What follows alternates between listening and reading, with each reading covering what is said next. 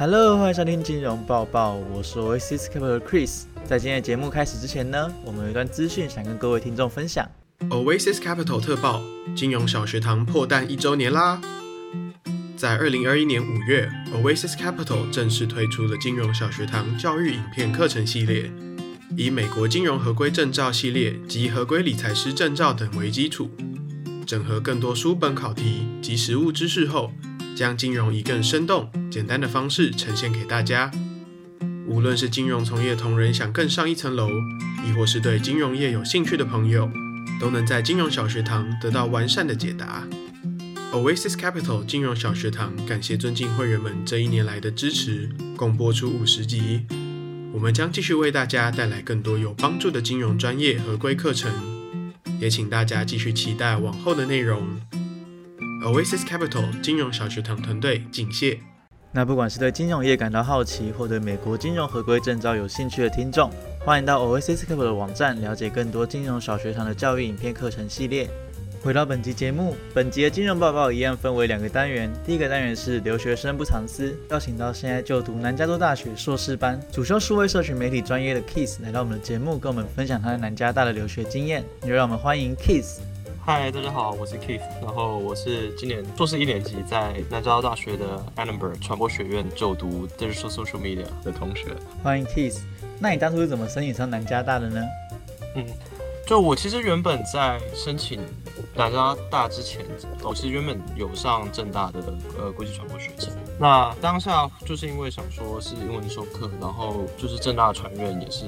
在业界也是都非常有名气。那我记得第一堂课吧结束之后，课堂教授就把我叫去旁边，然后他就下课前特别就跟我说，哦，鼓励我还是可以试试看，可以申请国外的学校。对啊，那所以就后来包括正大教授啊，然后包括原本大学的教授，还有一些可能家人朋友啊等等的，就是他们也都是鼓励我说，可以的话就申请看看。那如果有的话，可以好好把握这个机会。所以后来。就决定从正大那边休学，然后就好好准备呃入学的考试，准备一些申请的资料了，然后还要准备像是英文的一些考试，像是 GRE 跟托福等等这些。同时那时候其实我还在台北的公关公司实习，就是那时候实习还在继续，所以就等于是又要去继续实习的工作，然后其余的时间就要准备这些考试跟准备一些备审资料，所以其实压力也是蛮大，对吧？然后一直到最后就是因为没有学籍了，所以其实是需要当兵，然后就那时候有先。定好大概当兵的日期，所以后来就区公所就跟我说，哦，年底这一期要进去当兵，所以我就在当兵前把所有我可以传的资料全部都上传到学校的网站。进去当天，我都还一直在那个公共电话，然后一直投钱。一般人是打给家里，打给什么人？当然我我是投钱打给主管，然后请他说，哦，你要记得就是在日期之前，请你们帮我上传推荐信。那也是后续那几天也是一直都可能也要请家人帮我去写信啊、协调啊、确认说到。有没有他们帮我把这些推荐信都如期的上传？反正当兵期间其实也不太能接触呃手机或者是网络等等的。然后最后是在退伍前大概不到一个月的时间吧，才陆续有收到两间学校的录取的通知。那除了现在就读南加大以外，还有收到哪间学校呢？我那时候还有另外一个是华盛顿大学，后来会选择 USC，就是主要是因为 USC 在台湾其实很多校友。那一直以来，他们在就是不管是业界或者是传播领域，或者其他领域啊，其实各方面的校友都很多。然后校友的这个网络其实是学校一直津津乐道的一个优势吧。对于校友彼此之间的连接还蛮强的，然后就是彼此也都会互相照应。那另外就是 Annenberg，它本身其实在传播领域，其实在美国的排名一直以来都是前三吧，所以这也是主要的原因之一。那还有就是它位于洛杉矶，然后洛杉矶就是不管是天气啊，或者是产业链啊等等的，都是非常好的选择。所以最后就选择还是来 USC 就读。所以吸引你选择到南加大就读的原因是这所学校的校友资源、加州舒适的天气及传播产业链，还有全美排名前三的传播学院嘛？对啊，因为像好莱坞啊，还是说呃多媒体啊、影视产业等等的，其实都是在这边。然后 L A 的天气就真的深得我心，所以对啊，蛮喜欢这边。了解。那 Digital Social Media 这个科系主要是在学习些什么内容呢？其实回到一点，我刚开始原本申请的是 Annenberg，就是我们这个学院底下的另一个 program，叫做 Communication Management，其实是传播管理。传播管理就是更偏可能品牌端的管理跟行销一点。那我后来会选择转到现在就是 social media 呢，主要就是因为它有一个三年的 OPT 的一个机会。我稍微解释一下，美国发给学生的签证是 F1 签证，那 F1 签证你一般毕业拿到学位之后，你有一年的时间可以留在美国工作。那如果你是 Science、Technology、Engineering 跟 Mathematics 这四就是 STEM 简称 STEM 的话，你就可以申请延长两年，也就是总共你有三年的时间可以 OPT。那 OPT 的话就是 Optional Practical Training，可以就是有延长的工作签证的机会。那这对于在找工作方面也是蛮大的一个加分的。呃，我们这个 program 它的优势是你可以选择在传播学院底下其他的几个 program 的课程都可以去自由去选择，然后来选修作为毕业学分。所以底下就是包括像公关啊、像记者啊，然后像我刚刚提到我原本的科系传播管理啊，或者甚至是行销这几个都可以自己去选择你相关的课程，然后就可以去搭配一个你觉得最适合你的一个课程规划。所以他们其实没有一个既定的规划，就是它只有可能你要修满几个学分，然后修满学分之后你其实就可以毕业了。所以他们也不太会管你到底要修什么课，那你就可以自己去选择以后可能想要偏走行销，还是想要走内容，甚至是想要走比较技术的，可能是资料分析等等这些都可以自己去做搭配。我想大部分的美国的学校，或者说大部分美国硕士，其实应该都跟我们差不多，就是不用写论文就可以毕业，课修满就可以毕业。这也是我们学校好处之一，就是你可以自己去去做选择。那另外呢，像我们学校很有名的电影学院啊，我们学校的工程学院等等的课程，其实也都可以去做选修。可能有些课程不见得跟科系本身有直接的相关。就我们的 program 比较特别，是你可以写信给系主任，然后系主任可以决定说这堂课能不能作为你的选修。那你如果可以说服系主任让你当毕业学分的话，你就可以去选那堂课。这就是可能其他学校不一定有这么大的自由的。嗯，听起来这个 program 可以选修的课程真的是很自由、很弹性。那除了选课自由以外，这个 program 还有没有什么其他的优势呢？对啊，那当然还有，主要就是我觉得我们有很多可能跟产业的合作的机会，就是可能我们本身教授就是来自业界，我们系主任的先生之前就在迪士尼担任副总裁。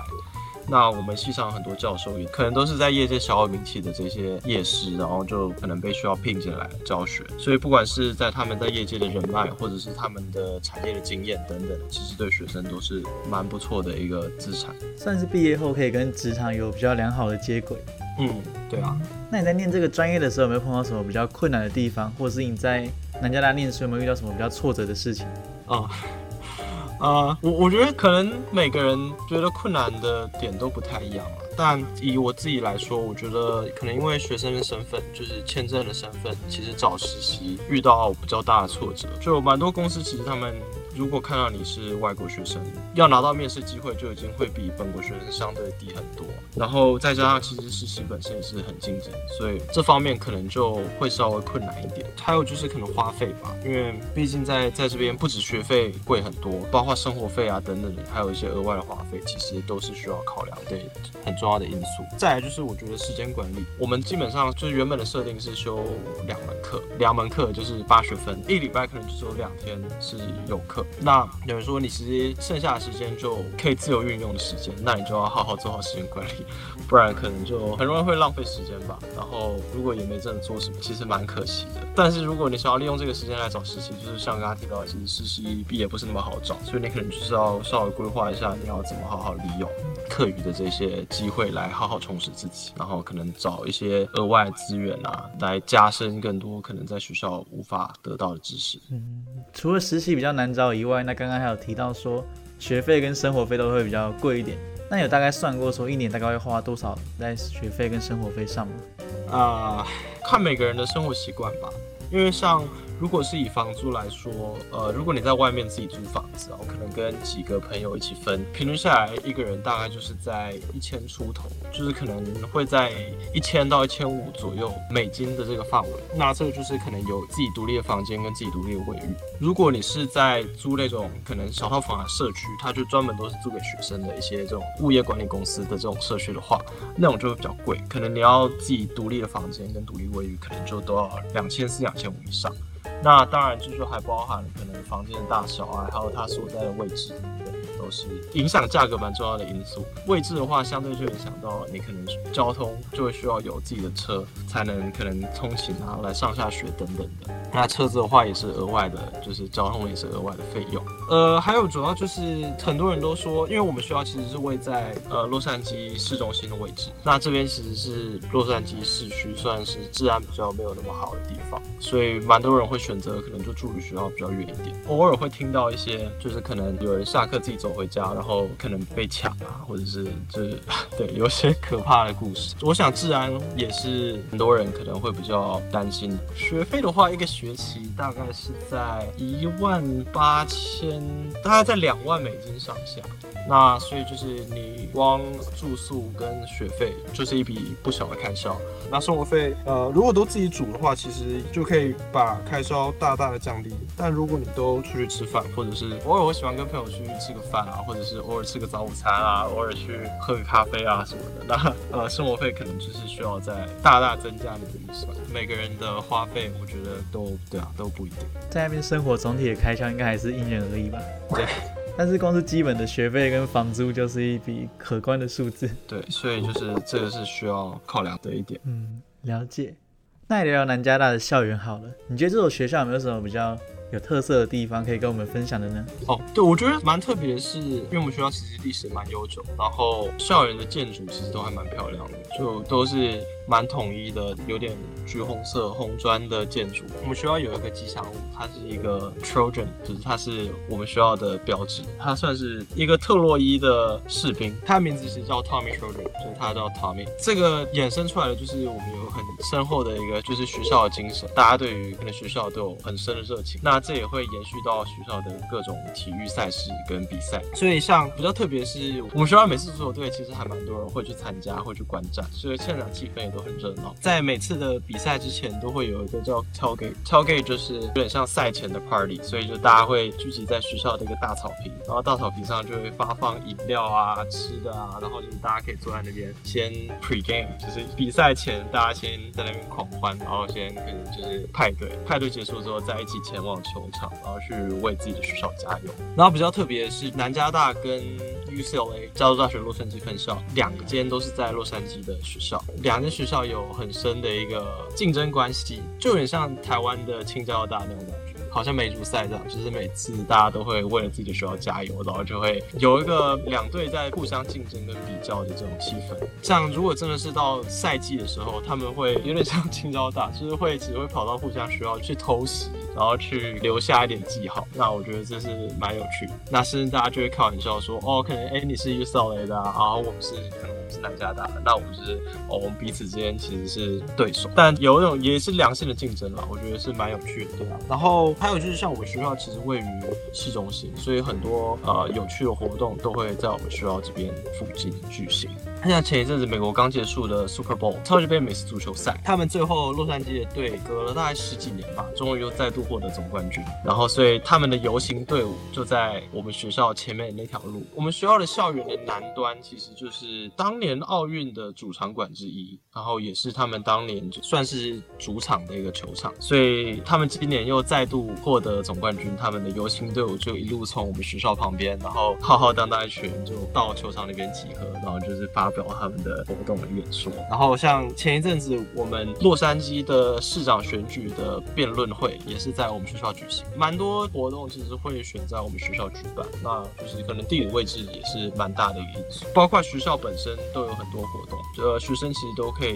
自己去参加。其实 LA 本身也是各种文化的荟萃聚集之地，像刚刚提到的课余其实有很多自己闲暇时间，那就可以借这个机会培养一个自己的兴趣，所以包括像看。各种展览啊，然后包括像参加一些不同的义务活动等等的，这些都是就是可以去做的事情。那趁最后还是学生的时候，其实培养一些这种课余的乐趣，对以后找工作其实有很大的加分的效果。那包括可能也会透过这些活动去认识一些不同的人，对于后续找工作啊，就是可能人脉建立上也会有很大的帮助。大家的校园生活感觉真的很丰富诶。也像你说的，可以好好利用一下自己课余的时间，多参加一些活动，探索一下自己的喜好，培养一些兴趣，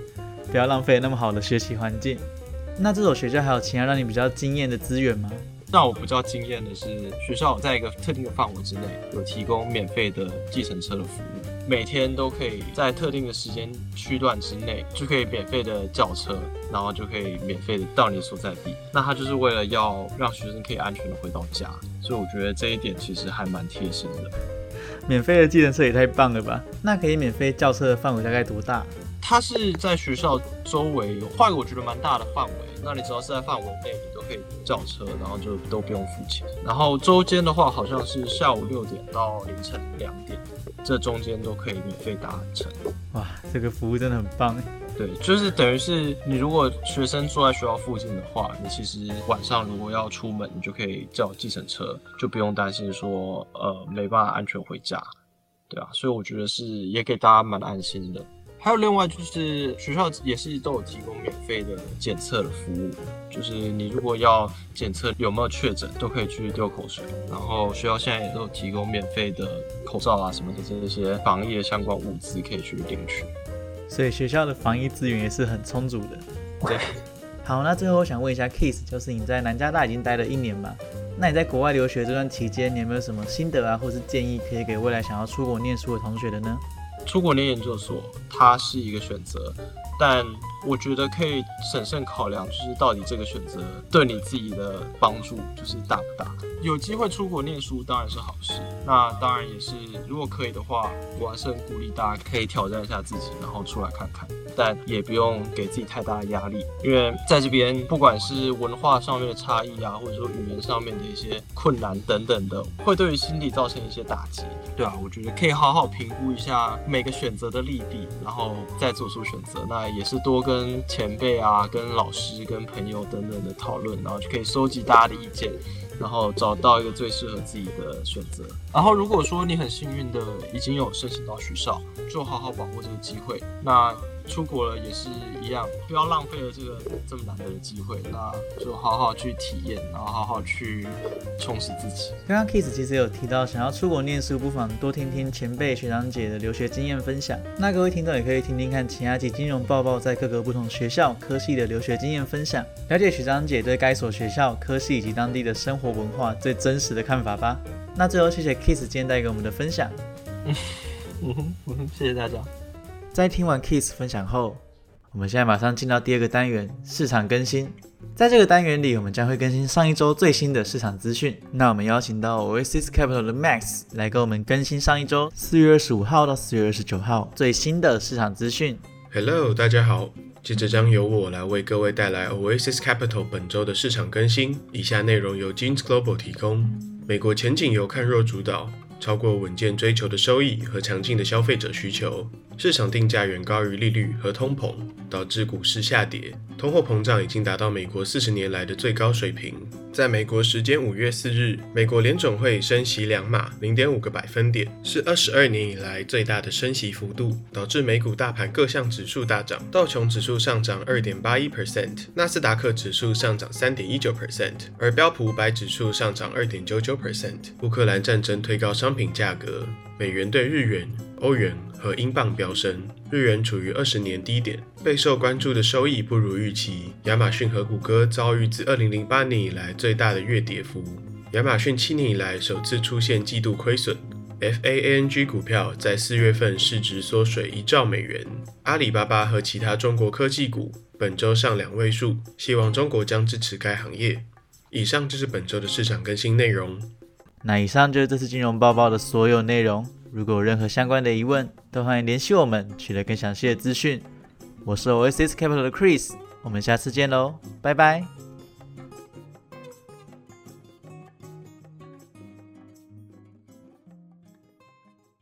提醒：投资风险，每节目非常善更新，仅供参考，不代表公司投资观点。